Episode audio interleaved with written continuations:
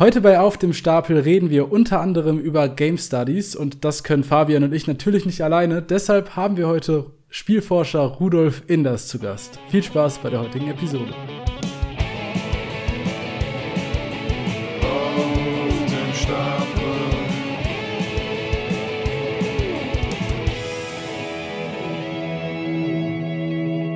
Hallo zusammen und herzlich willkommen zu einer neuen Folge auf dem Stapel. Ich bin Fabi und bei mir ist natürlich wie immer Salo.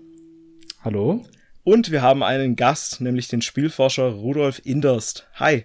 Es ist mir eine Ehre. Grüß euch. Ja, schön, Grüße. dass du bei uns bist. Ähm, dann normalerweise beginnen wir unsere Folgen immer mit der ganz ungezwungenen Frage, was spielst du aktuell? Und mhm. da darfst du als unser Gast natürlich erstmal anfangen. Ja, ähm, aktuell teile ich so ein bisschen auf zwischen äh, alleine nebenher daddeln und dabei ein bisschen Podcast hören. Das ist Vampire Survivors immer noch. Geht ja immer mhm. ganz optimal in diesen 30 Minuten Runden. Und wenn es dann ein bisschen mh, hm, kooperativer werden soll, dann spielen wir immer noch sehr begeistert auf der Xbox äh, Tiny Tina's Wonderland, dieser Borderlands, Borderlands, Borderlands ist auch gut, Borderlands Ableger, ja, genau. In dem Pen and Paper Universum von Tiny Tina ist das. Ne? Mhm, und das macht richtig Spaß. Es ist witzig geschrieben und wer Borderlands gespielt hat, der findet sich sowieso sofort zurecht und ja, ähm, mit vier zu viert ist es echt ein großer Spaß. Also ja.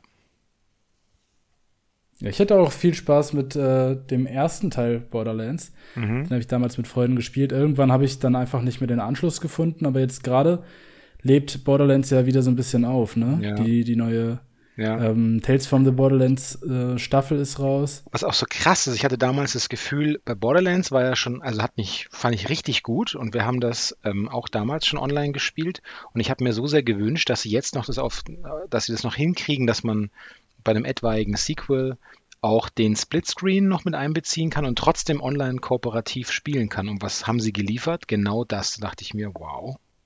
So, so könnte es weitergehen. Aber ja, jetzt leben wir in einer Zeit, ja. da wird irgendwie äh, natürlich Splitscreen überall gestrichen hinten und vorne, selbst bei damals, als es das vorletzte Halo oder auch, ich glaube auch, ich weiß gar nicht, ob Gears ist überhaupt noch kooperiert. Naja, also auf jeden Fall, ich jammer auf altem, altem und hohem Niveau mit Rückenschmerzen.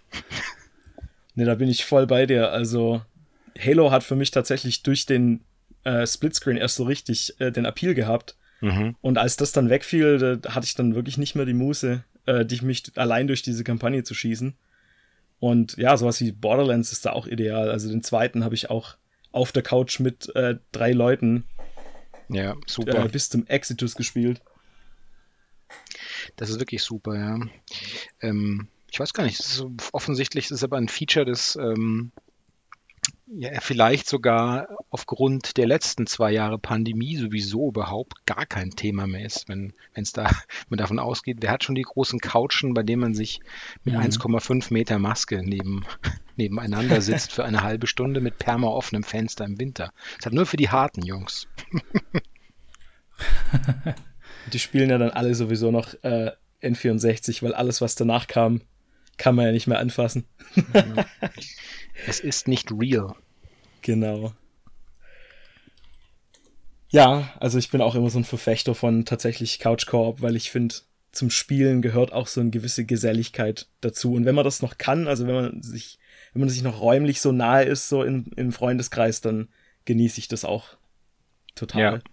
Ja, absolut, das ist richtig. Mir macht es richtig Freude, zusammen das zu machen und, ähm, und ganz, so ganz unmittelbares Feedback zu haben und auch zu sehen beim, beim, beim Nebenan oder neben, Nebenfrau sozusagen, wenn sie sich erschrecken oder wenn sie sich freuen oder wenn sie überrascht sind oder wenn sie scheitern und äh, äh, frustriert sind. Das sind alles, äh, also es ist halt super ungefiltert an Emotionen. Also gefiltert im Sinne von, ich nehme es wahr schon, aber Im Regelfall reduziert man halt solche Momente dann auf einen Voice-Chat oder eventuell vielleicht noch eine Kamera, aber wer spielt schon zum Beispiel Xbox mit Kamera? Das ist ja eigentlich äh, in 9,9 von 10 Fällen nicht der Fall. Deswegen geht dann viel, viel von der Palette auch einfach verloren. Klar, es ist schön, wenn jetzt irgendwie Leute irgendwie gleichzeitig, äh, was weiß ich, Sydney, Tokio und ähm, Vorort München hinten links zusammenspielen können, hat, ist ja auch cool, ja. Aber so ein flotter, flotter Couch-Koop, das ist schon was Feines. Ja, das stimmt. Gibt es, wie du schon gesagt hast, heutzutage viel zu selten. Ich habe es damals auch sehr gerne mit meinen Brüdern in den verschiedensten äh, Call of Duty Spielen mhm. gespielt wo wir uns gegenseitig verboten haben, beim jeweils anderen zu gucken, wo er gerade ist, damit es auch äh, das richtige Feeling ergibt. Und ich habe gerade mal geschaut, selbst das neue Modern Warfare 2, was Ende letzten Jahres rauskam, bringt Splitscreen mit. Also das ist da ähm, immer noch Tradition geblieben. Okay, Schön krass. zu sehen, auch wenn ich gar nicht mehr so in der, in, in der, in der Reihe ähm, drin bin. Wie hieß denn nochmal dieser, dieser, den haben sie glaube ich auch nicht mehr, dieser spezielle, also dieser Waves-Modus, den sie auch mal hatten. Ja, den hatten die zu äh, MW2-Zeiten damals, ne? Ja, dass du quasi denn der? Aber der war super, den haben wir nämlich auch intensivst gespielt. Ja, aber gute Frage. Das war aber nicht Zombies, oder? Ich bin. Nee. Nee. Aber das hatte auch so einen, so einen Horden-Modus irgendwie. Ja, ja, genau. Und dann kamen die Helikopter und dann kamen diese ganz dick gepanzerten und ja, also es gibt ja. auch einen Grund, warum die Leute beim letzten John Wick in der Hotellobby gejubelt haben, als plötzlich die neuen Gegner mit neuen, mit neuen Uniformen, in Anführungszeichen, kamen und er aufrüsten musste. Also es hatte natürlich, es war einfach wie ein Shooter. Ja. Also das, diese Reihe ist auch irgendwie das nächste zum Videospiel. Das ist die beste äh, Videospielverfilmung, die kein Vorbild hat. Ja, absolut. Ich meine, selbst als sie dann, als sie dann diesen, diesen Schäferhund hatten und denkst dir, geil, jetzt zündet sie das Schäferhund-Perk, jetzt geht's ab. Tja. Ja. ja, schön. Ja, Salo, wie steht's denn bei dir? Was spielst du denn aktuell? Äh, ich habe einen ganz großen Punkt an meiner, äh, auf meiner 2023er To-Do-Liste angefangen. Und zwar spiele ich jetzt endlich Final Fantasy VII. Das, ähm, das Original?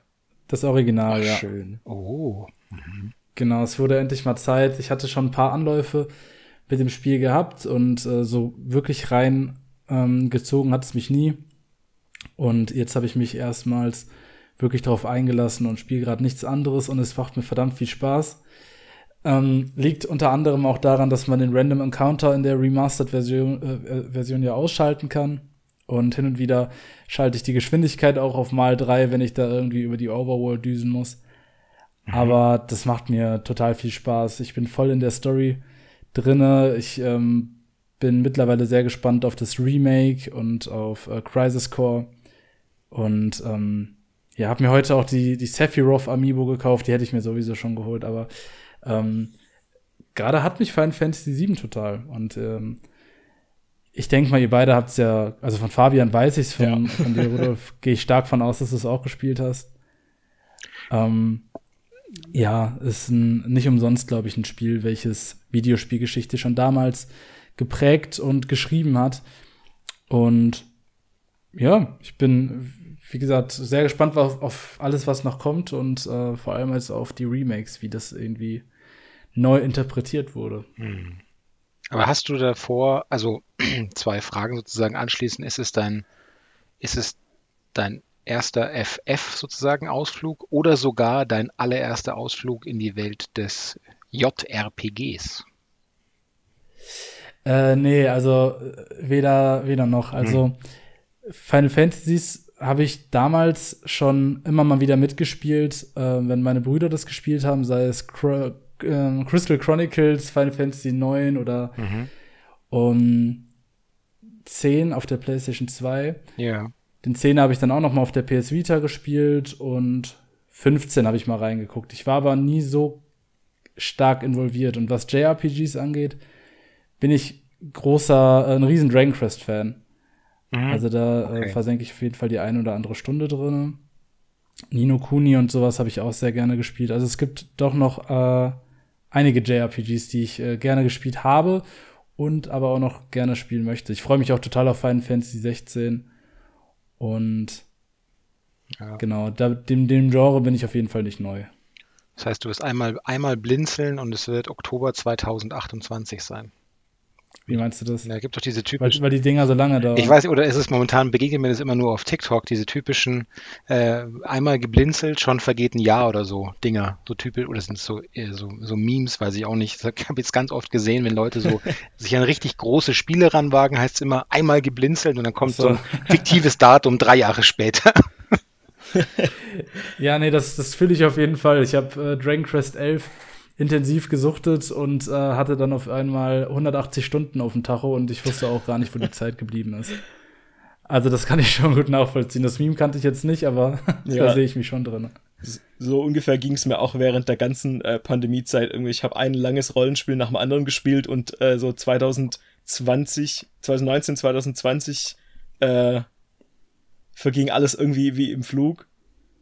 Und dann jetzt im letzten Jahr war es dann, hat sich das Jahr ungefähr angefühlt wie fünf. Also es war alles sehr relativ. Ja, aber ich meine, was willst, was, was willst du machen, wenn du nicht irgendwie, wenn du nicht irgendwie während der Pandemie praktisch gelernt hast, irgendwie wie alle anderen 13 Instrumente zu spielen oder 14 Brotsorten pro Tag zu backen? ja, genau. Ich habe die Corona-Zeit gar nicht so wahrgenommen, wie du sie so gerne beschreibst. Ich musste ja durchgehend arbeiten. Ähm, für, für, mich hat sich gar nichts geändert. Nur, dass ich noch weniger Leute gesehen habe als sonst. Hm, okay, ja. Demnach, ich hätte auch gern Zeit in die Riesendinger ge ja, gebuttert, ich, aber. Ich war im Homeoffice und den Rest von der Zeit war ich Student. Von dem her hat es funktioniert. bester ja. Trick, bester Trick. Ja, das ähm, war ja auch so eine, so eine unfreiwillige Ehrenrunde weil in einem Semester, in dem ich Sachen belegt hatte, wurden einfach sämtliche äh, britischen und amerikanischen Dozenten nach Hause geschickt und dann gab es keine Kurse. Ach, Stark. so, okay, ja, das ist fies, stimmt. Ja. Wo, wo, wo studierst du nochmal oder wo, wo, an welcher Uni ist das? Äh, ich ich äh, war in Tübingen in der American Studies. Ah, da, da kann man nichts falsch machen. Nee, nee, ist eine, ist eine gute Ecke. Hm. ja. Ja, und abseits von äh, Final Fantasy VII habe ich heute noch, da will ich natürlich noch nicht zu viel verraten, mhm. die äh, The Last of Us Serie angefangen. Oh. Auf äh, Wow. Habt ihr euch äh, schon der ersten Folge gewidmet? Äh, nee, das mache ich jetzt kommendes Wochenende. Da gehe ich zu einer guten Freundin, die ein Wow-Abo hat. Klar, was ich habe es auch seit heute Morgen. Was ist für ein Schmarz? Ich besuche eine gute Freundin, wir schauen eine, eine Videospielserie zusammen. Ähm, ja, ja. Hm, also wir müssen schwaben, wir müssen sparen. Ja, genau. ja. Äh, ich habe gestern, nee, äh, habe ich noch nicht. Antwort, ich habe gestern endlich mit, gerade noch mit dem letzten kleinen Finger die Hype Train erwischt, die eigentlich schon weg ist und habe endlich die erste Folge Wednesday mir angesehen auf Netflix. Aber ich glaube, jetzt uh, okay. ist, es schon das Thema wieder durch. Aber Last of Us ist auf jeden Fall auf der, nein, Moment, auf dem Stapel. genau. ja, über Wednesday höre ich auch sehr viele gute Sachen. Also auch von, von so aus dem Freundeskreis, äh, die jetzt gar nicht so viele Serien schauen, die aber jetzt total begeistert davon sind. Das ist ja auch, wo wir eben bei TikTok ähm, Trends und Memes und sowas waren ich bin selten auf der Plattform, aber wenn ich die einmal aufmache, dann sehe ich irgendein Kind im Wednesday-Cosplay. Also das geht ja gerade richtig viral. Mhm. Ich bin Fan von der damaligen äh, Adams Family Serie gewesen, mhm. war dann irgendwie auch positiv gestimmt, als die Serie angekündigt wurde, aber habe mir dann noch nichts von angeschaut. Okay. Mir hat die durchaus Freude gemacht und ähm, ich, wir müssen jetzt nachher intern abstimmen sozusagen, ob wir da weiter gucken oder nicht, weil ich habe ja noch ähm, also mich jetzt doppelt interessiert, weil natürlich ist es als Phänomen war schwer zu umgehen auf den sozialen Netzwerken und auf der anderen Seite war es natürlich auch spannend, sich zu überlegen, wollen wir das bei unserem ähm, Serienpodcast Pilot Pickups eventuell noch besprechen oder nicht. Ähm, an dieser Stelle gute Besserung. Die liebe Nicole ist krank zu Hause und auf eine rasche und vollständige, baldige Genesung. Ja, das ja von, wir auch. von unserer Seite denke ich auch. Gute Besserung. Hm. Ja. Und dann hast du hoffentlich genug Zeit, um dir jetzt äh, The Last of Us anzuschauen. Ja. Wenn es dann, äh, wenn man es sich dann kuschelig im Bett machen kann. Genau. Das Fabi, was ja hast optimal. du denn so gespielt? Ja, äh, ich bin immer noch mitten in Chained Echoes, darüber habe ich ja in der letzten Folge schon gesprochen. Ähm, und das Spiel wird tatsächlich, ähm, gefällt mir immer besser mit jedem Mal, dass ich es spiele. Ähm, es nimmt einfach so dieses 16-Bit Super Nintendo-Gefühl und entfernt alle Sachen, die mich an alten Rollenspielen oft nerven. So, es gibt kein, ähm, was mir aufgefallen ist, nach langem Überlegen war, was denn hier anders sei. Und es war so ein klassischer Fall von, ich sehe den Wald vor Bäumen nicht. In dem Spiel gibt's kein Leveling. Oh. ähm, mhm. Du kannst zwar deine Fähigkeiten aufstufen durch äh, Fähigkeitspunkte und du kriegst für jeden Boss äh, quasi ein, eine Belohnung, die dich eine neue Fähigkeit erlandest, aber es gibt kein klassisches Level-System und dadurch gibt's halt auch kein Grinding. Mhm. Und ähm, das macht das Ganze so angenehm und so flüssig zu spielen, äh, dass, dass man halt wirklich nie irgendwie lange festsitzt. Das ist ja auch bei so Sachen, die gern retro sein möchten, sowas wie Octopath Traveler, war das ja auch für mich ein großes Problem, dass du halt immer wieder mal so, so einen Stopper vor die Nase gesetzt bekommen hast, wo du dann ähm, erstmal grinden musstest, weil halt irgendein Charakter nicht on par mit dem Rest vom Team war. Äh, weil die auf der Bank nicht mitleveln. Das ist immer ja. noch was, was mir unbegreiflich ist.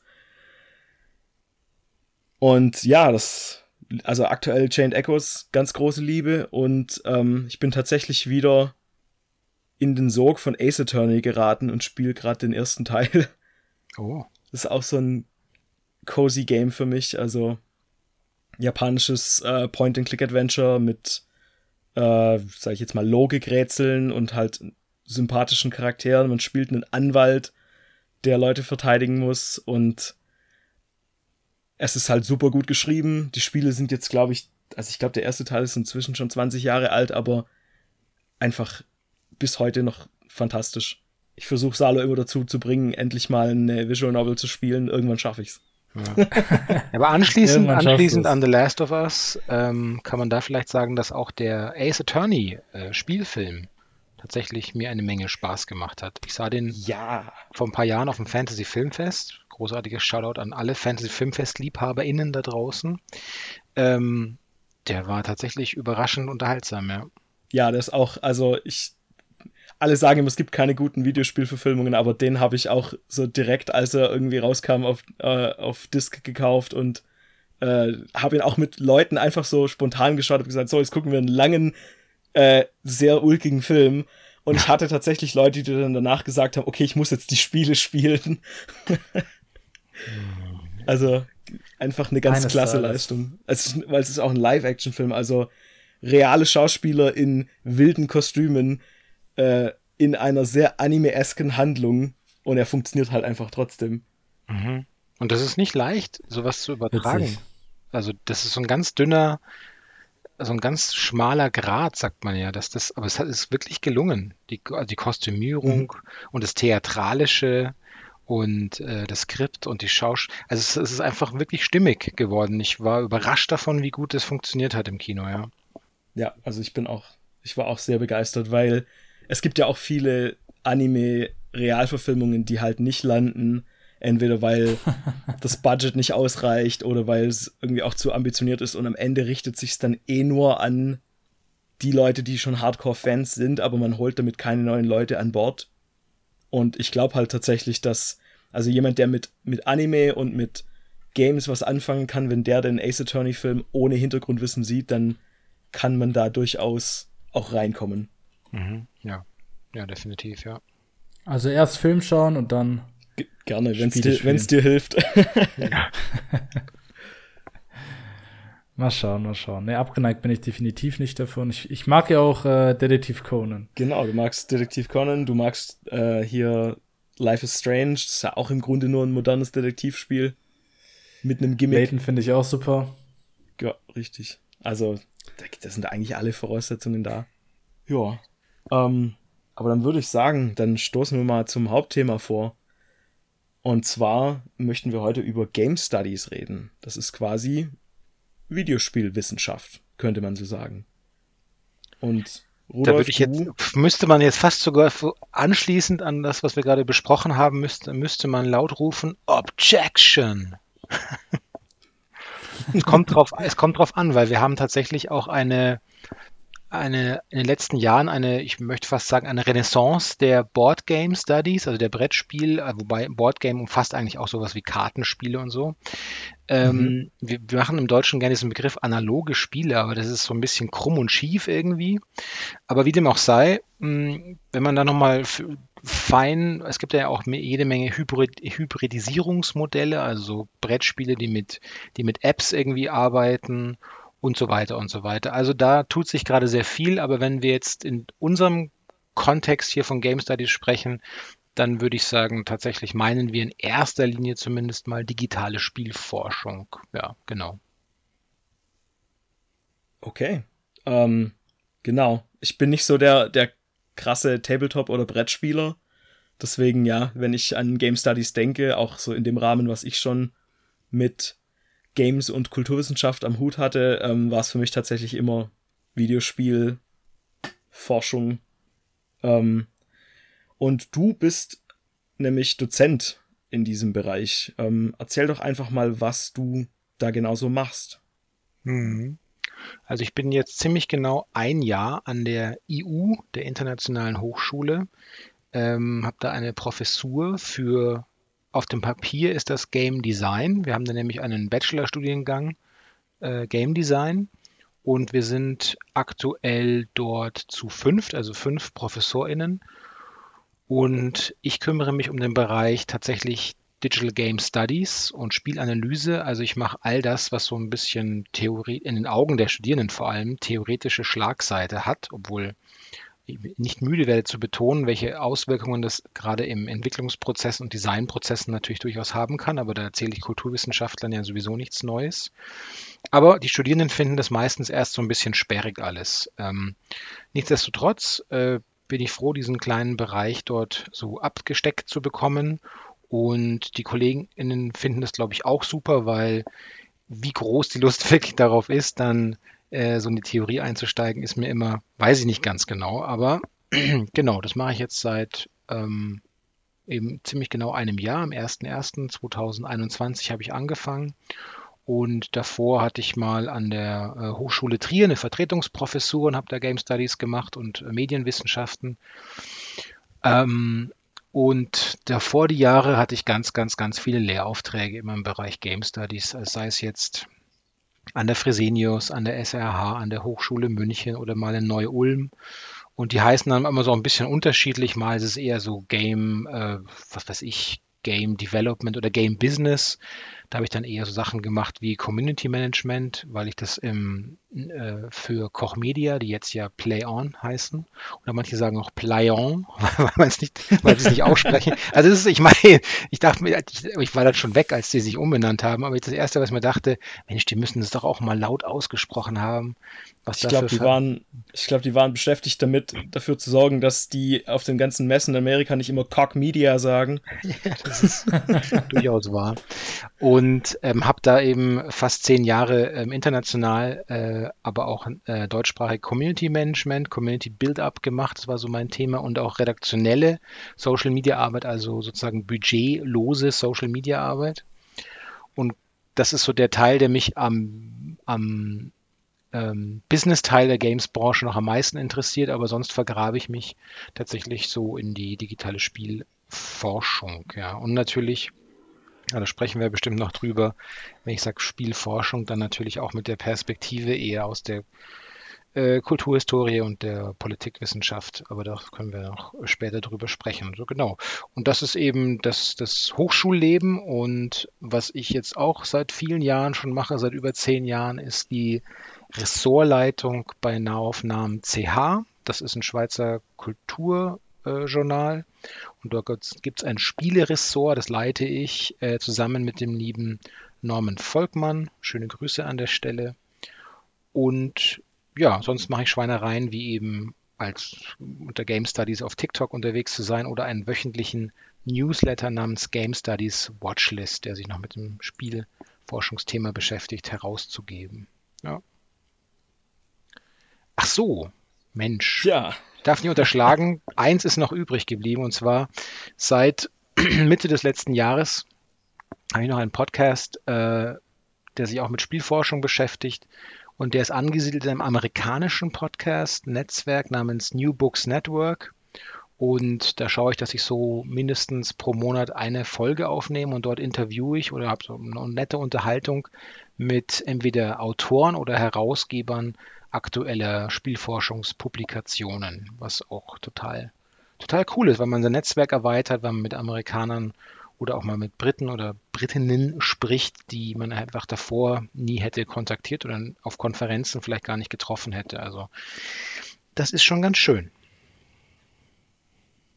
Das klingt auf der einen Seite alles unfassbar spannend, auf der anderen Seite auch nach, nach einem vollen Terminplan aller, äh, jederzeit. Deswegen sind wir, glaube ich, umso froher, dass du Zeit gefunden hast, heute bei uns zu sein, ganz ehrlich. Definitiv. Ja, man muss auch die Geschichte ähm, wahr erzählen. Ich mein, pass, äh, jetzt, ich decke auf das Geheimnis. Ähm, ich, was, pass, ich mach mal mein, ich mach meinen Twitter-Account auf und mhm. schaue in die Nachrichten rein. Und hier steht ja eindeutig, ähm, ich habe genau, hey, hey, hier, am, am Dienstag, August, 16. August schrieb ich ja Rudolf hier. Kurze Frage nach dreister Selbsteinladung. Lust darauf? also, ich habe mich selbst eingeladen, aber ich kann allen, die jetzt zuhören, da richtig auch mal Mut zu sprechen. Macht das ruhig mal offensiv. Sprecht die Leute an. Das, keiner wird euch fressen. Im schlimmsten Fall sagen Leute, es passt nicht, es passt noch nicht. Das, wir haben andere Themen, aber seid ganz mutig, vernetzt euch viel stärker. Gerade auf Twitter, wenn man bei Spielforschung zum Beispiel schaut, habe ich ganz oft gehört, man sieht da immer nur die zehn gleichen aktiven Leute. Ja. Ja, aber wenn sich keiner sozusagen aktiv darum bemüht, das Netzwerk zu erweitern, wird das immer so bleiben. Also keine Angst vor Abfuhren, geht auf die Leute aktiv zu.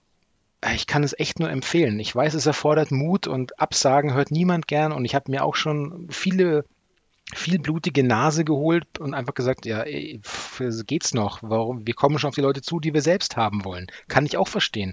Aber hört trotzdem nicht auf damit. Macht das. Macht, verbreitet und vertieft euer Netzwerk. Ja, ich glaube, das, das waren äh, schöne und wahre Worte, die, die man sich auf jeden Fall zu, zu Herzen nehmen sollte, weil ähm, sowohl für Fabian als auch für mich kam das äh, plötzlich, aber wir waren positiv überrascht und wir haben uns sehr gefreut, weil das ja auch dann ein, äh, ein Zeichen der Anerkennung deinerseits ist und äh, dementsprechend freuen wir uns heute umso mehr, dass du da bist. Ich finde es cool, weil gerade im, ähm, also ich beschäftige mich sehr intensiv in meiner Forschung auch mit ähm, damit im Grunde, wie sich auch Spiele, Spieljournalismus entwickelt hat. Und in Deutschland zum Beispiel, während, während, ich sehr, während ich sehr schade finde, dass das ganze Thema Videogame Essays, zum Beispiel auf YouTube, ähm, fast irgendwie komplett in angloamerikanischer Hand ist manchmal, ähm, stelle ich fest, dass die deutschsprachige Podcast-Landschaft, das ist eine wirklich facettenreich und sie entwickelt sich immer weiter. Und ich finde, man sollte da immer die Augen offen halten nach, äh, nach tollen Formaten. Und wenn es um wenn's geht und wenn die Zeit reicht und wenn man auch ein Thema dazu hat und miteinander einen Ton irgendwie findet, dann kann man das doch mal pushen und anschieben. Ist doch cool. Es ist ja auch alles. Wir sprechen jetzt hier miteinander und haben Spaß, aber ich weiß genau, Jemand muss es danach schneiden, jemand muss danach hochladen, jemand macht danach Social Media Snippets oder macht irgendwie Assets noch. Das ist ja alles unbezahlte Arbeit, ja. Warum soll man das nicht mal wenigstens durch, durch, durch Kommunikation anschieben und auch honorieren? Das finde ich so wichtig, dass Leute einfach nicht nach zwei Folgen keinen Bock mehr haben und hinwerfen, sondern sagen, okay, ist cool, ich habe irgendwie doch so ein bisschen bisschen Reichweite oder es wird immer weiter oder jetzt hat der, der mal zugehört und der hat auf Twitter das retweetet. Das ist so viel krasse Arbeit, die Leute leisten. Und wenn es so einfach ist, das zu honorieren, ich rede jetzt nicht davon, dass man auf den Balkon geht und klatscht, statt bezahlt zu werden, weil das ist scheiße, ja. Das ist scheiße und meine Mutter mhm. weiß, wie scheiße es ist, weil sie in dem Beruf gearbeitet hat, jahrelang, jahrzehntelang.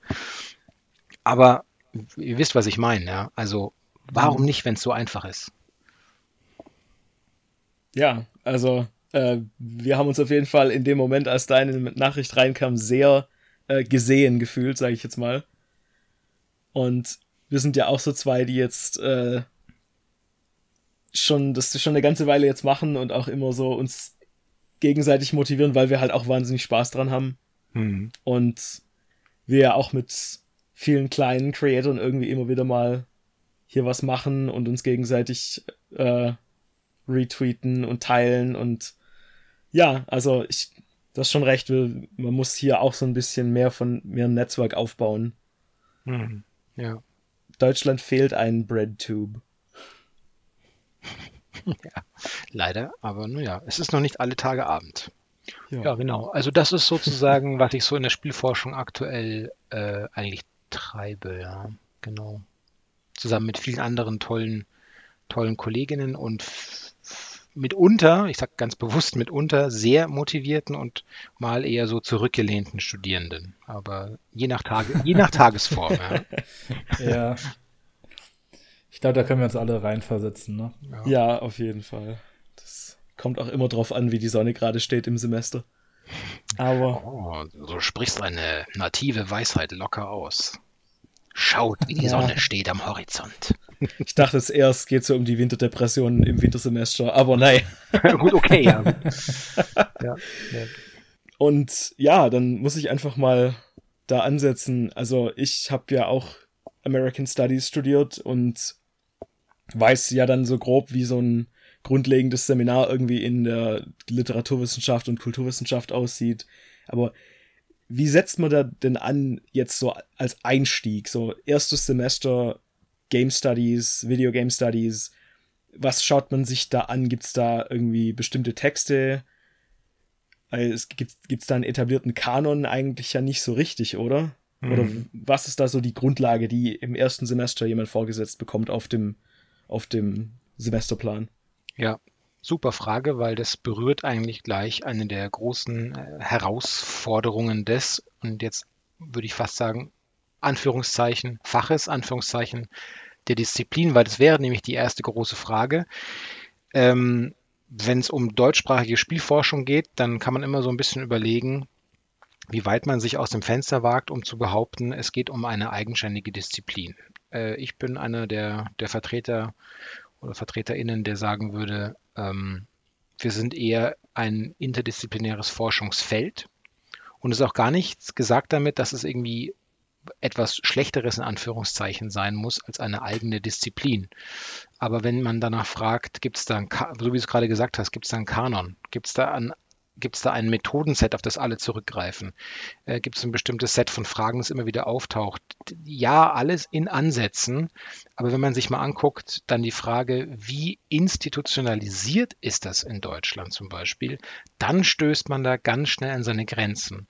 Und da kann man nämlich meines Erachtens ganz gut als These aufstellen, dass die Game Studies hm, in Deutschland sich so ein bisschen eingerichtet haben, ähm, als Teil von Stundenplänen auf so eher praktischen Studiengängen, die es oft an privaten Institutionen gibt oder an Fachhochschulen oder wie sie jetzt alle heißen, Universities of Applied Sciences.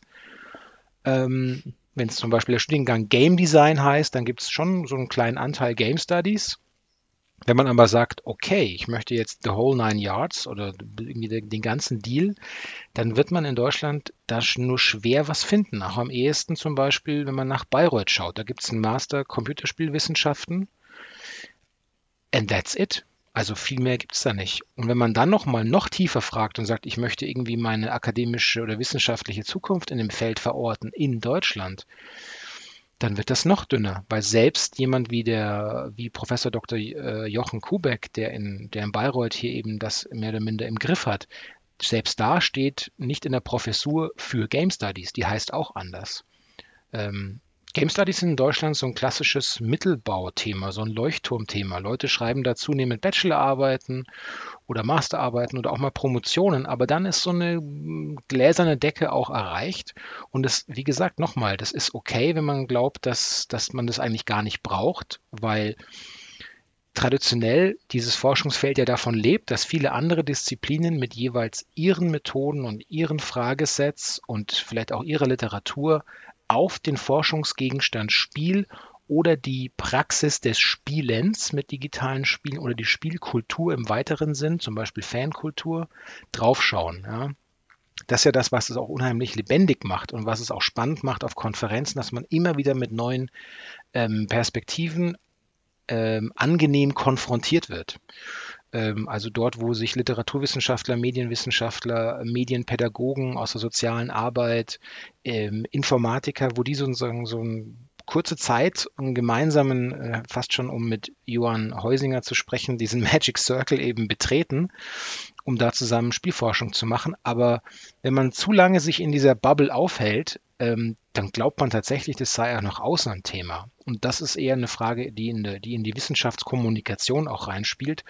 Und da sieht es in Deutschland wirklich meines Erachtens ziemlich düster aus, weil da merkt man nämlich schnell, ähm, diese Anstrengungen, die, das müssten eigentlich, müsste jemand Vollzeit machen. Jemand müsste das Thema nach vorne wuchten.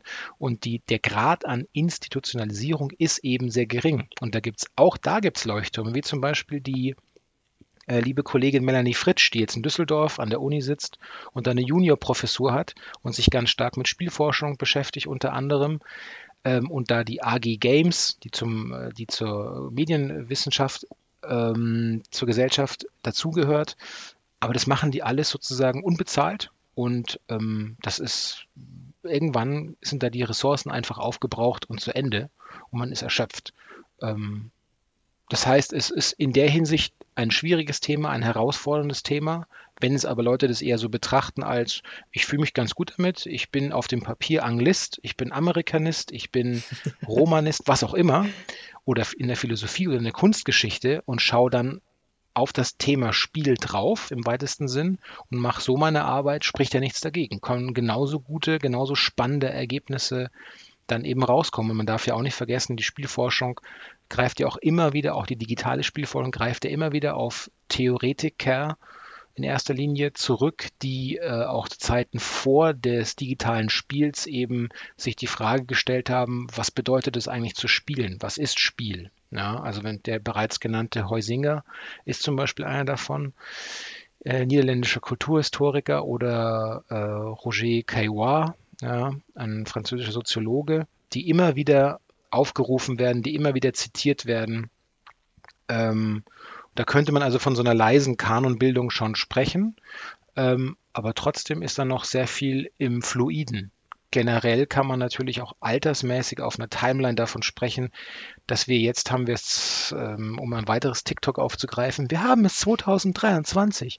Also das heißt, wenn man so ein paar Jahre zurückschaut, wann hat sich denn das begonnen zu institutionalisieren? Vor allem in den starken Standorten wie Skandinavien, also gerade zum Beispiel Finnland und Dänemark, so die angeblich immer die goldenen Utopias der Game, äh, der Game-Wissenschaft. Da sieht man dann, okay, es hat sich aber auch erst in den frühen 2000ern so ein bisschen etabliert. Da wurde dann die, die größte Gesellschaft dafür gegründet, die DIGRA. Ja, und es wurde die größte oder bekannteste Publikation, GameStudies.org, gebildet. Das ist alles in dem Zeitraum passiert. Und die großen Schriften, auf die man zurückgreift, wenn es nur um digitale Spielforschung geht, das ist alles so aus den äh, 90ern. Also man muss da vielleicht auch mal wirklich dann äh, wie die berühmte Kirche im Dorf lassen und sagen, ja, wir haben halt das Ding erst auch 30 Jahre irgendwie so am Start in der, so in der Konstellation, wie es jetzt ist. Und alles davor war eben eher so, äh, wie, wie, äh, wie Kollege Freiermuth sagen würde, das war dann zum Beispiel, das waren Game DesignerInnen, das waren die allerersten, die aus dem praktischen Handwerk heraus des Game Designs sich gedacht haben, ich habe jetzt das so und so viele Jahre gemacht, ich schreibe jetzt mal ganz reflektiert auf, was ist, was ist zum Beispiel gutes Game Design? Und das kann man so als Vorphase der Game Studies schon auch betrachten, weil sich hier jetzt jemand bewusst hingesetzt hat und vom Handwerk Abstand genommen hat, sondern es reflektiert hat und vielleicht für kommende Games Game Design Studierende oder Game Design PraktikerInnen aufgesetzt hat als Thema. Aber viel weiter geht es dann auch nicht mehr zurück das liegt natürlich einfach auch am Medium selbst und wie es durchgestartet ist. Ja, ja ähm, also vieles davon deckt sich so mit meinen Erfahrungen, wie du sagst, also Anglisten, Medienwissenschaftler und ähnliche Disziplinen, die schreiben dann manchmal was über Games-Themen. Also ich kannte jemand, die, äh, ich kannte eine, die hat ihre Bachelorarbeit über äh, Gender Representation in Japanese Video Games geschrieben, die war, die war Anglistin. Mhm. Ähm, ein Freund von mir hat in Medienwissenschaften eine Arbeit geschrieben über die ähm, narrative Technik in dem letzten, in dem, in dem vorletzten Ratchet Clank Spiel, was so einen unreliable Narrator hatte. Mhm. Äh, und äh, ich habe meine Masterarbeit äh, über das Thema äh, Gamergate und die Alt-Right geschrieben. Ja. Deswegen, also, und wir sind ja alle, also, so, so gesehen sind wir alle irgendwie daran interessiert, über Games und Games-Kultur irgendwas zu schreiben, aber halt äh, nicht, nicht unter diesem quasi Oberbegriff. Genau, über dem Regenschirm sozusagen. Genau, unter dem Regenschirm, ja. Ja. Und du brauchst halt auf der anderen Seite, wenn du einfach mal die Alterskohorten ansiehst, du brauchst natürlich auch dann Betreuer und Betreuerinnen, die das mitmachen. Also ja, da- genau. Genau. Also mein äh, damals mein erster Doktorvater, ähm, Professor Michael Hochgeschwende an der LMU, der hat dann eine Reaktion gezeigt, die ist ganz typisch, nur dass sie eben in die, in die, in die glückliche Richtung ging. Er hat nämlich gesagt, als ich ihm den Vorschlag gemacht habe, das als Thema anzugehen, in der, in der Dissertation sagte er, ich habe damit eigentlich nicht viel am Hut, Pause, aber ich bin gespannt, darüber zu lesen. Ja? Und im Regelfall Genau ist es eher, Satz. Genau, und im Regelfall ist es eher, ich habe damit nicht viel am Hut, suchen Sie sich einen anderen. Oder eine Genau. andere. Ja. Ja, also ich habe auch diesen, genau diesen ersten Satz, diesen, ich habe damit nichts am Hut, aber ich bin gespannt, was sie dazu schreiben. Den Satz habe ich schon gehört in, in meiner Studienkarriere. Ähm, und ich muss auch ehrlich sagen, als ich dann mein Masterthema vorschlagen wollte, da saß ich auch kurze Zeit auf heißen Kohlen, weil ich mir wirklich nicht sicher war, ob das jetzt äh, angenommen wird oder ob das jetzt ähm, verstanden wird, was, warum ich darüber schreiben will weil das vielleicht nicht als relevant genug erachtet wird oder ähnliches. Das Problem hatte ich dann zum Glück nicht, aber die Tatsache, dass man sich darüber irgendwie Gedanken machen muss, sagt ja schon einiges über das Standing von, sage ich jetzt mal, Videospielen und, und Online-Kultur. Mhm. Ja, ich habe ähm, äh, eine Freundin von mir, die Charlotte Lerck, die äh, unterrichtet auch an der LMU München auch äh, American Studies. Und auch da höre ich mit großem Vergnügen, dass, in, dass dort auch die Arbeiten zu dem Thema extrem äh, zunehmen. Also der Zulauf ist schon da. So kann man das schon konstatieren. Ja, ich, ich glaube, es fehlen halt wirklich noch Dozierende, die ähm, Themen, also aus diesem, aus dem Gaming-Bereich irgendwie auch anbieten. Mhm. Und Ja. es ist ja nicht so, als gäbe es jetzt nicht genügend, ähm, sage ich jetzt mal, Texte, Ja, so wenn ein, ich zwei, dran denke, dass man. ein, zwei Spiele soll es ja auch geben. Ja, genau. Und ich, selbst wenn wir jetzt irgendwie über, sage ich jetzt mal, historische Themen, keine Ahnung, City Spaces in the United States oder sowas reden wollen und man sich dann LA Noir anschaut oder ähnliches, das sind ja alles Möglichkeiten, die man hat. Man findet eigentlich zu jedem Thema, äh, findet man auch ein passendes Spiel. Wenn es einen Film gibt, dann gibt es im Grunde auch ein, irgendein Spiel, das das gleiche Thema irgendwie abarbeitet, Mhm. sage ich mal. Ja. Ja. Ähm, Und, und gleichzeitig, solange es das andere, solange sich diese, diese Entwicklung, die ich skizziert habe, sich nicht weiter herausbildet, muss man eben in Kauf nehmen und vielleicht auch mit Gusto in Kauf nehmen, dass sich eben aus den anderen etablierteren Disziplinen heraus ähm, so Subsysteme herausbilden, wie zum Beispiel hier der ganz bekannt, äh, Disclaimer bin ich auch Mitglied, äh, Arbeitskreis äh, Geschichtswissenschaft und digitale Spiele. Viele HistorikerInnen dabei, die hyper engagiert an dem Thema dran sitzen und mit Leidenschaft daran forschen, aber auch sich natürlich in erster Linie als äh, HistorikerInnen begreifen und dagegen spricht ja auch nichts, aber wie eben gerade bezeichnet oder angedeutet, das ist dann eben aus dieser Ecke kommend und nichts genuin von aus sich heraus äh, quellendes, was mit den Game Studies in erster Linie ganz genuin zu tun hat. Ja. Genau. Ähm, was würdest du denn jetzt sagen, ähm, ist das ein Problem, das in Deutschland stärker ist als in anderen Ländern? Also ich habe zum Beispiel auch festgestellt, dass damals, als ich eben das Thema für meine, für meine Thesis festgelegt hatte, dass ich ähm, deutschen Ak Menschen in, in der Akademie das eher erklären musste, als jetzt ähm, Leuten aus Amerika, die relativ schnell mir gesagt haben, ja, das ist eine, gute Idee, das hört sich interessant an und ähm, die da irgendwie bei der, bei diesem, bei dieser Themenauswahl auch offener waren. Ich tue mich da schwer. Also ich weiß, dass mh, so Anfang der 2000er war ich definitiv, oder was ist Anfang, Mitte der 2000, so 2005 rum war das ja bei mir relevant das erste Mal.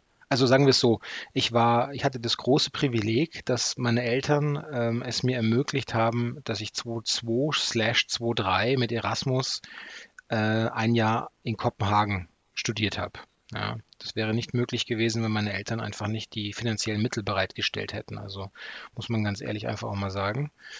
Check deine Privilegien mäßig, aber es stimmt einfach mhm, auch. Ja. Und ähm, dort habe ich an der University of Copenhagen Politikwissenschaften studiert. Und die haben aber auch natürlich die, die große IT University of Copenhagen, wo sie zu dem Zeitpunkt ähm, die Spielforschung schon heftig umgetrieben hat. Und ich habe dort in Kopenhagen zum ersten Mal, ähm, jetzt war ich ja eh schon durch die Amerikanistik in Anführungszeichen so ein bisschen verwöhnt, weil dort offener mit vielen Forschungsthemen aus der Zeitgeschichte umgegangen wurde als mhm. in anderen Dis oder Fächern, die ich, die ich begegnet war. Aber Spiele war trotzdem nochmal eine Sondererscheinung. Und dort in Kopenhagen habe ich dann so gemerkt, wow, ja, das sind, das ist hier einfach, das ist hier, hier sind serious Leute mit einem serious Approach und gehen vollkommen selbstverständlich mit diesem Thema um. Das wäre doch eine tolle Sache, wenn wir das auch irgendwie zu Hause in München so weiterführen konnten. Und ähm, ich war natürlich überall, wo ich hinkam, so ein bisschen der Exot mit dem Thema, aber das gleichzeitig äh, ist es auch, ähm, wie heißt es so schön, in so komischen, toxischen Männerzirkeln, nur mit genug Druck entstehen die Diamanten. Also hätte ich nicht gebraucht, viele von den Erfahrungen. Du hast so ein Glück, du kannst ja immer spielen, während wir immer lesen müssen. Ja, weiß halt meine, weiß halt meine Quelle ist, du. Ja. Weißt du, Ausrufezeichen. ähm, das ist ja wie wenn ein Ingenieur sagen würde, jetzt, du hast ja, du, du liest ja nur Bücher und ich muss hier rechnen. So, ja. ja.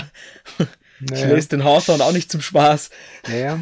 Also ähm, darum, ja, ich habe die Erfahrung gemacht, wie du sie schilderst. Ähm, und gleichzeitig, wenn ich vielleicht einen Tag später in einer anderen Stadt genau, die, genau dieselben Fragen gestellt hätten, wäre es vielleicht ganz anders gelaufen. Deswegen ich kann es wirklich nicht festhalten. Ich kann natürlich feststellen, dass wir, wie gesagt, dass der Grad der, der Grad der mangelnden Etablierung als Disziplin, seien wir mal dahingestellt, ob wünschenswert oder nicht, ist schon feststellbar. Und es muss Gründe geben dafür, dass das in der Akademie ja noch nicht so ver, verhakt hat sich. Obwohl es kann nicht an der Attraktivität des, des Gebiets liegen, weil das ist ja hochgradig attraktiv. Und es ist ja auch ein Thema, das je nach Ausprägung in der Spielforschung ähm, noch auch eines ist, wenn man ewig nach diesen Nütz Nützlichkeitsaspekten fragt und den nächsten eine Leitung hat, der sagt, ja, aber von deinem, von deinem Alt, von deinem Renaissance-Text, da wurde noch kein Krebsmittel auf dem Mond erfunden. Die Zeitmaschine auch nicht. Was macht ihr eigentlich den ganzen Tag, Dude? Also kennen wir alle die Argumentation, ja, und yeah. die führt, führt zu nichts. Ähm, aber da in der Game, in den Game Studies, wenn man es vor allem irgendwie mit einem unbedingt möchte und mit, sagen wir mal, mit einem sozialwissenschaftlichen äh, Hintergrund auch rangeht, sich also so ein bisschen in, in Statistiken äh, auskennt, dann kann man da Querschnittsberufsfelder schon kreieren. Also klar, ähm, ich möchte jetzt nicht zu marktforschungsmäßig werden, aber äh, da gibt es jede Menge Anschluss, wenn man das unbedingt möchte. Ähm, aber auch da gilt natürlich, das ist ist und bleibt dann in der Industrie, äh, es ist kein Vorlesungssaal. Also wenn man wirklich das möchte, dann wird man da einen ziemlich steinigen und harten Weg aktuell noch vor sich haben. Ja, ja das also, ich denke mir halt immer, es gibt auch so ein bisschen einen, also auf der einen Seite sind Games ja einfach so populär, wie sie es noch nie waren. Es ist kein kleines Nischenthema mehr. Ähm, die meisten Leute spielen irgendwas, sei es tatsächlich auf äh, Konsolen oder auf dem PC oder auch eben auf irgendwelchen Mobile-Plattformen.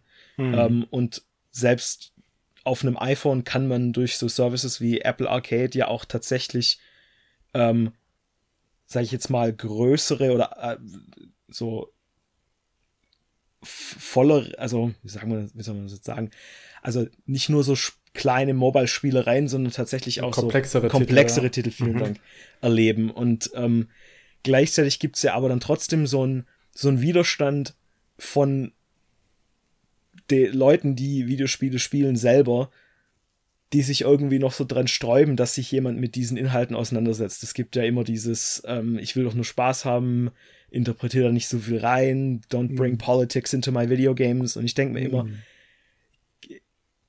äh, Filme und Bücher werden ja seit, seit ewigen Zeiten gefühlt jetzt schon irgendwie durch eine, durch eine ähm, Literatur- oder kulturwissenschaftliche Linse angeschaut.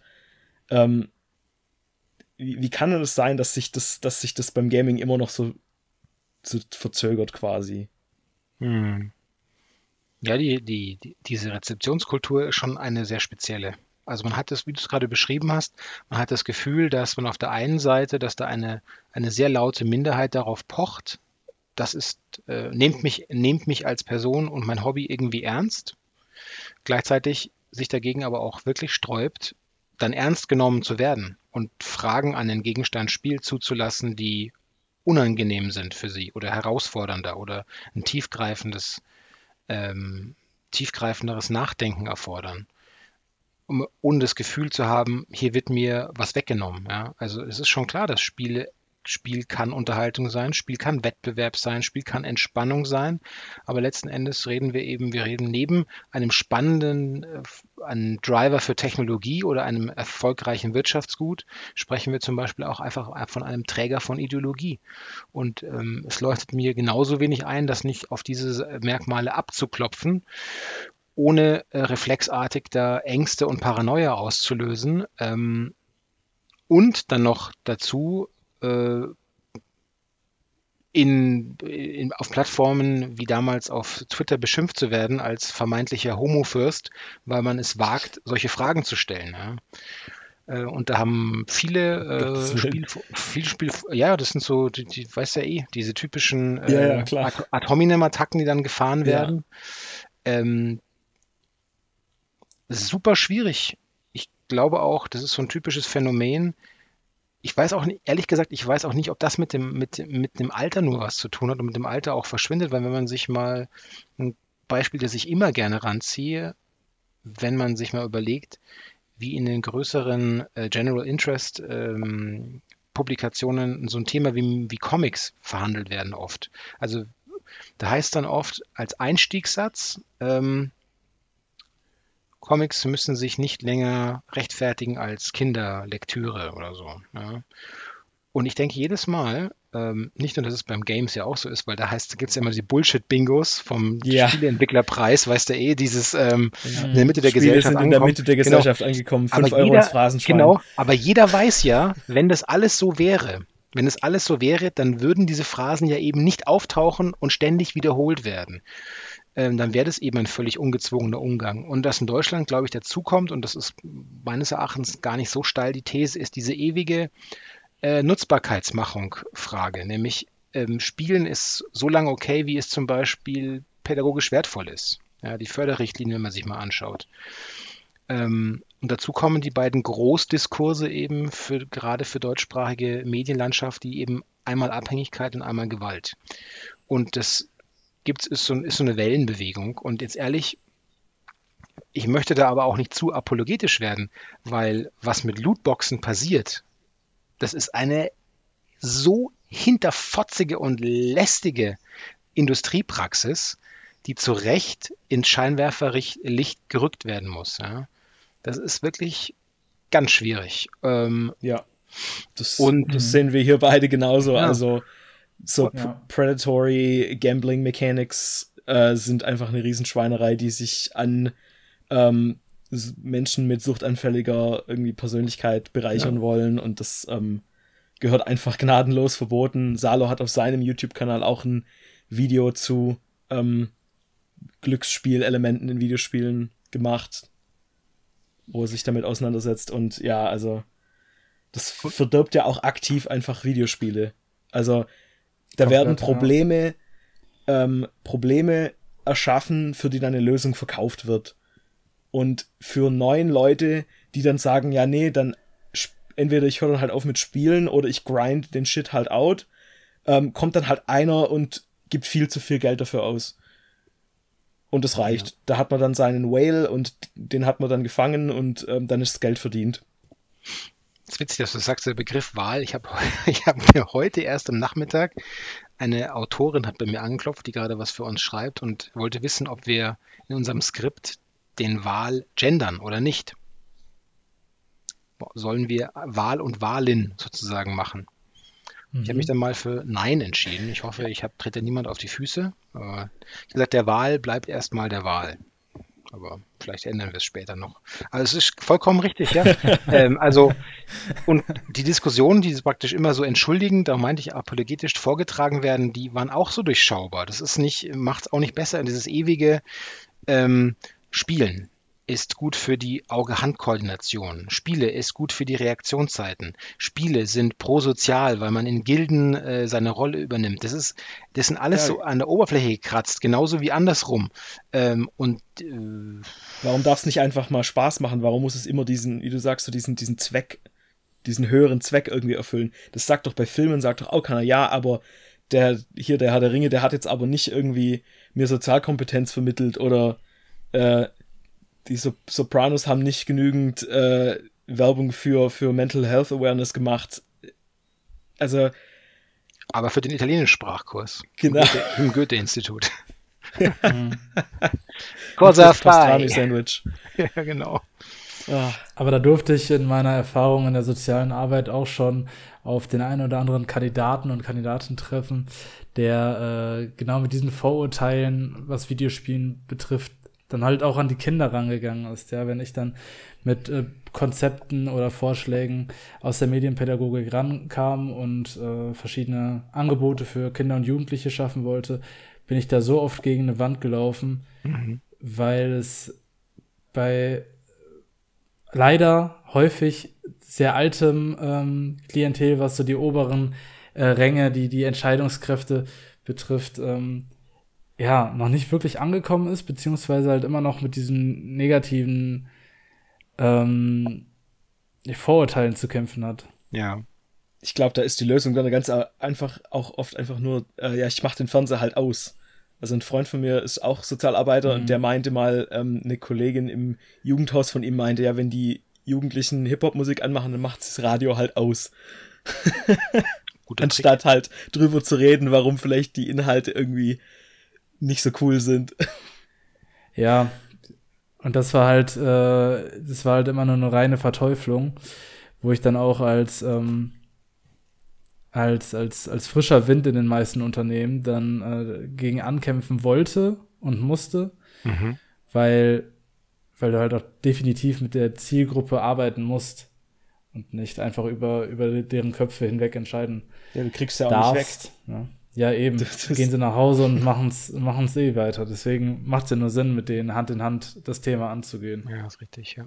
Ja, also es ist auf jeden Fall noch viel irgendwie Verbesserungspotenzial da in, in, in Bereichen mit dem Umgang von Videospielen, weil auf der einen Seite wollen dann, kriegen die Gamer die Krise, wenn irgendwie ihre Spiele inhaltlich so irgendwie kritisiert werden oder, oder halt mal genauer hingeschaut wird und dann halt problematische Inhalte irgendwie äh, analysiert werden. Hm. Und auf der anderen Seite ähm, sind eben auch viele ähm, Wissenschaftler oder Scholars, die halt ähm, mit dem Medium nichts anfangen können oder nichts anfangen wollen, weil sie es halt auch nicht ernst nehmen. So wie es eben mit, mit Comics und Graphic Novels bis vor, bis vor einiger Zeit noch war. Und ähm, ich finde ja den Begriff Graphic Novel, der, der stammt ja tatsächlich auch nur aus dem Marketing. Es ist ja im Grunde auch nur ein Comic, der sich halt abheben wollte und irgendwie als gehobener rüberkommen. Und deswegen ist es eine grafische Novelle. Hm. Ja, man sieht das natürlich nicht, weil wir jetzt nur Audio recorden, aber ich trage heute mit Stolz den großartigen, selbstgebastelten Rocky Beach äh, Hoodie. Ich verstehe nach Sehr wie vor schön. nicht, warum Cosmos mit diesem Merchandise nicht ein bisschen Geld verdienen möchte. Ungelogen. Da tatsächlich nix. Nee, ich habe dann, weil die, die, die Rocky Beach Graphic Novel, ich finde die ja fantastisch. Ich, die ist so schön und so gut und die rührt so an. Das ist richtig. Also du hast ja vorhin auch gesagt, irgendwie drei Fragezeichen ist so ein bisschen dein Thema. Wenn ja, du sie noch nicht hast. Höre ich jeden Abend. Also diese, wie gesagt, die, die ist fantastisch, die ist wirklich gut. Und dann dachte ich mir, ich hätte gerne, dieses Cover ist auch so fantastisch. Und mhm. ähm, dann habe ich bei Cosmos angefragt und ähm, hieß es, nee, es gab es nun mal in einem kleinen A5-Format, glaube ich, für ausgewählte Pressevertreter, als das Ding rauskam. Und dann musste ich halt selber so ein bisschen basteln. Und ungelogen, ich bin dann mit dem Pulli dann für die EU nach Hamburg gefahren, weil wir da was äh, gedreht haben und hatte am Abend den Hoodie an und wurde in Hamburg, vielleicht liegt es auch an einfach Hamburg, das Zuhause der drei Fragezeichen so ein bisschen ist, zweimal an dem Abend angesprochen worden, ob das irgendwie offiziell ist oder was es ist. Und ähm, dachte ich mir, Kosmos, äh, ihr seid so dämlich, dass ihr euch da das durch die Lappen gehen lasst, weil es ja, einfach super. Echt, die wollen das Geld scheinbar nicht. Also ich mhm. kann das, hätte das jetzt auch nicht erwartet, dass da kein Merch gibt. Ja, schwach. Das bietet sich ja an, es ist ja ja, ich verstehe. Das ist ja deutsches Kulturgut. Ja, wirklich, also wenn das nicht ist, was dann? Was dann? Schrecklich. Ja. Was, was kannst du denn empfehlen, wenn jetzt jemand so irgendwie so ein bisschen einen Einstieg sucht in die Game Studies? Gibt es ein, gibt's ein bestimmtes Buch, ähm, das man sich, das man sich auf jeden Fall mal anschauen sollte? Gibt es irgendein Grund, gibt's ein Grundlagenwerk? Ähm, was würdest du da ans Herz legen? Mhm. Ähm, also, wenn man jetzt sozusagen via sozialen Netzwerk so ein bisschen rumstöbern möchte, es gibt auf Discord mittlerweile eine, die sogenannte Ludo-Bande. Könnt ihr mal die Suchmaschinen der Wahl eingeben. Auf Discord sind die aktiv. Das sind so, habe ich das Gefühl, so äh, Nachwuchs-Game Studies People, ähm, die sich da gefunden haben und ähm, in regen Austausch stehen. Ähm, dann gibt es natürlich, wenn man eher so auf äh, Hörmaterial steht, ähm, jetzt möchte ich bloß nichts falsch sagen, Studying, Studying Pixel heißen die. Wunderbarer äh, Podcast zu dem Thema. Äh, allerdings englischsprachig, wenn man sich da also nicht so wohl fühlt, dann vielleicht ähm, doch an anderer Stelle weitersuchen. Ähm, wenn man jetzt Freund von Print ist, dann ähm, Oldie but Goldie empfehle ich immer noch seit Jahren, eigentlich muss man schon fast sagen, seit Jahrzehnten, ist nicht ganz so alt, aber die Introduction to Game Studies von dem äh, vom finnischen Kollegen Franz Mehrer. Das ist wirklich ein eingängiges Buch und da ist alles schön aufbereitet. Da müsste es irgendwann mal eine Neuauflage mittlerweile geben, weil es einfach schon halt älter ist. Aber im Grunde ist da alles wohl aufbereitet drin und die Publikationslandschaft, die entwickelt sich auch kontinuierlich weiter. Wer eher so auf deutschsprachiges Journaltum steht, der kann natürlich bei den Freunden von paidia.de vorbeischauen, ähm, die regelmäßig äh, publizieren als Journal. Und ähm, ja, sonst der Klassiker natürlich. Einfach mal einhacken, Hashtag Game Studies auf Twitter und schauen, was gerade passiert. Es geht immer. Also an, an Menge des Materials liegt es nicht. Und wer irgendwie speziellere Fragen hat, ähm, der kann mich auch einfach, einfach gerne anschreiben oder kontaktieren. Ich bin da für alle Fragen, Sorgen und Nöte äh, offen. Ja, stark. Also da hat man ja tatsächlich einiges an Auswahl. Ja. Ähm, ja. Werde ich auf jeden Fall mal reinlesen mhm. und hören. Genau. Das, die Themen sind ja auch alle so vielseitig ge gefächert. Ich ähm, bin, wie schon erwähnt, dann eher so im, im Fokus der Medienpädagogik und blick dann auch mal, gerade wenn ich Fabian zuhöre oder so, in, in andere Themen rein und kann man ja fast nicht genug lesen und, äh, und, und stöbern.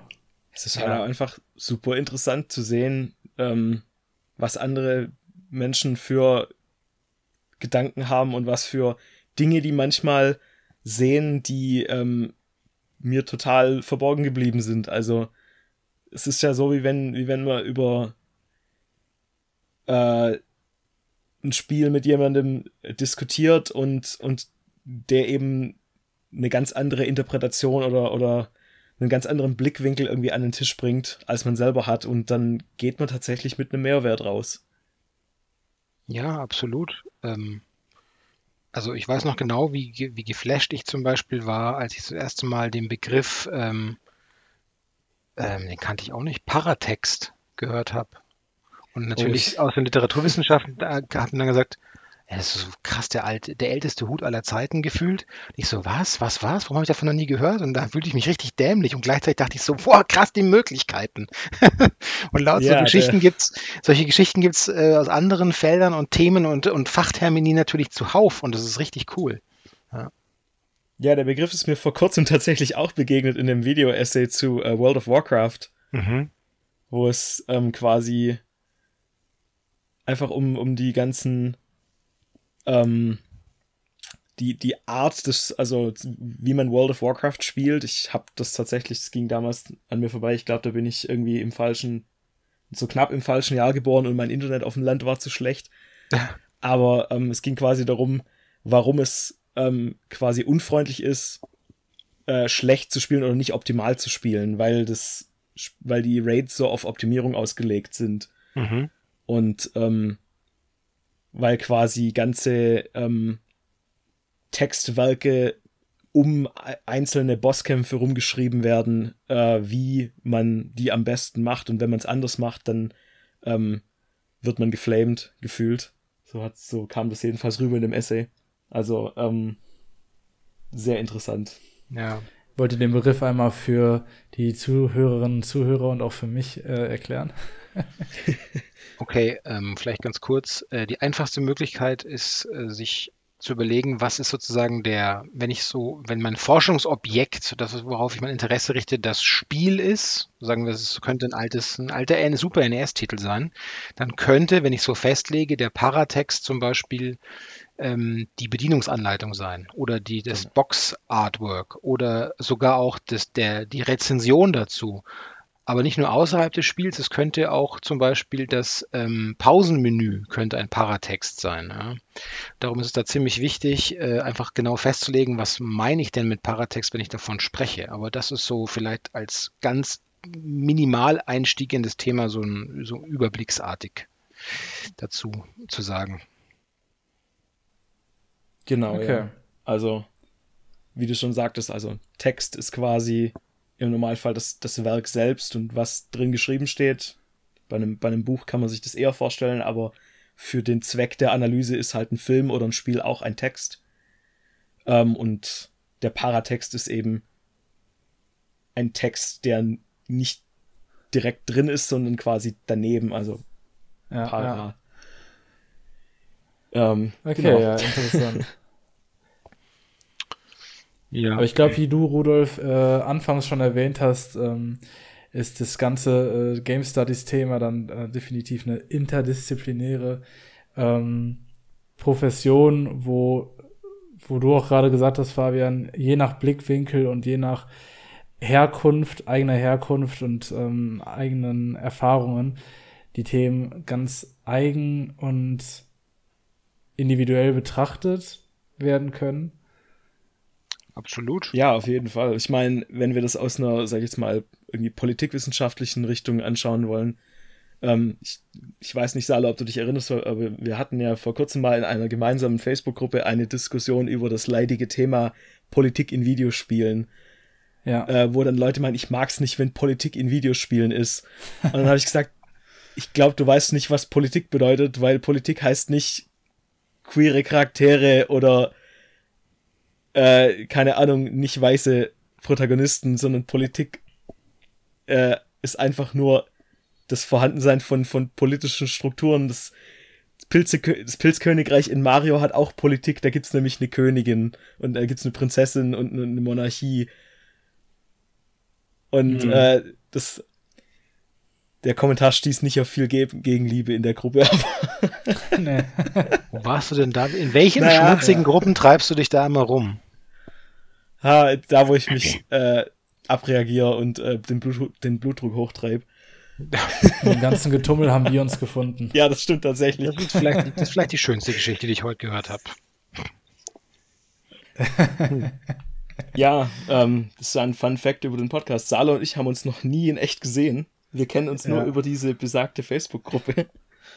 Ja, aber steht dann 2023 mal ein großes Treffen an oder wie? Bleibt ihr heftig mysterious? Ja, ja auf jeden Fall. Wir hoffen das mal, ja, dass das klappt.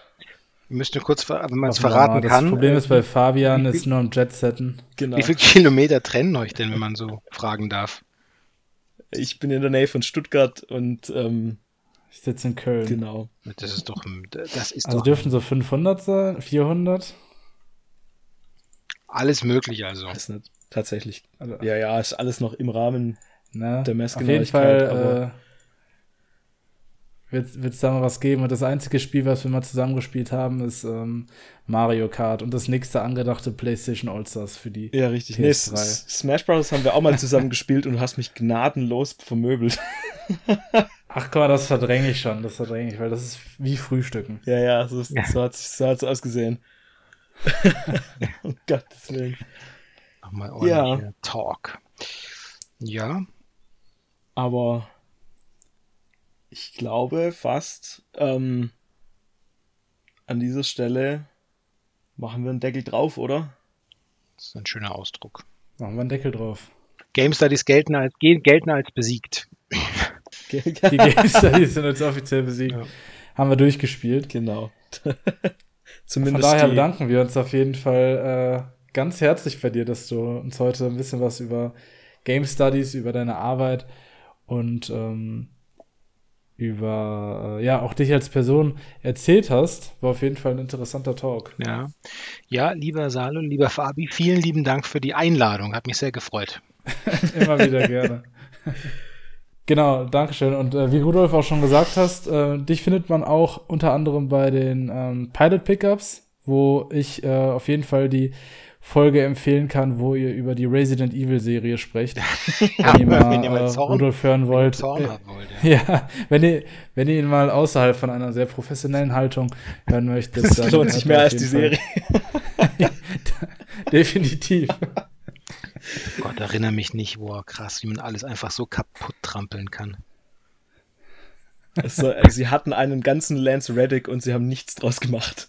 Nein, das ist alles Hopfen und Malz verloren.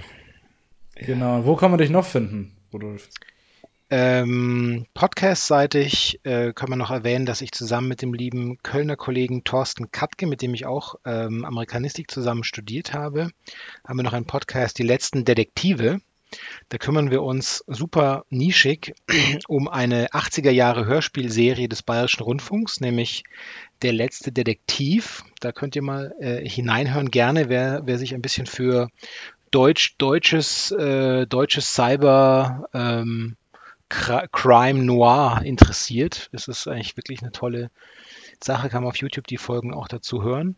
Und ähm, sonst findet ihr mich unter meinem Klarnamen Rudolf Inderst eigentlich auf Social Media überall. Ähm, wer mir eine klassische E-Mail schreiben möchte, einfach rudolf.inderst.googlemail.com. Und sonst bin ich unterwegs als äh, Ben Flavor auf Twitter und ich glaube, dann ist eigentlich alles, alles an Kontaktmöglichkeiten ist da. Alles klar. Dann, ähm, ja, schön, dass du da warst und dann hören wir uns wieder in der nächsten Folge. Also Sale und ich zumindest. Ja, vielleicht hören wir dich ja auch mal in der Zukunft wieder. Jawohl, bis dann. Ciao.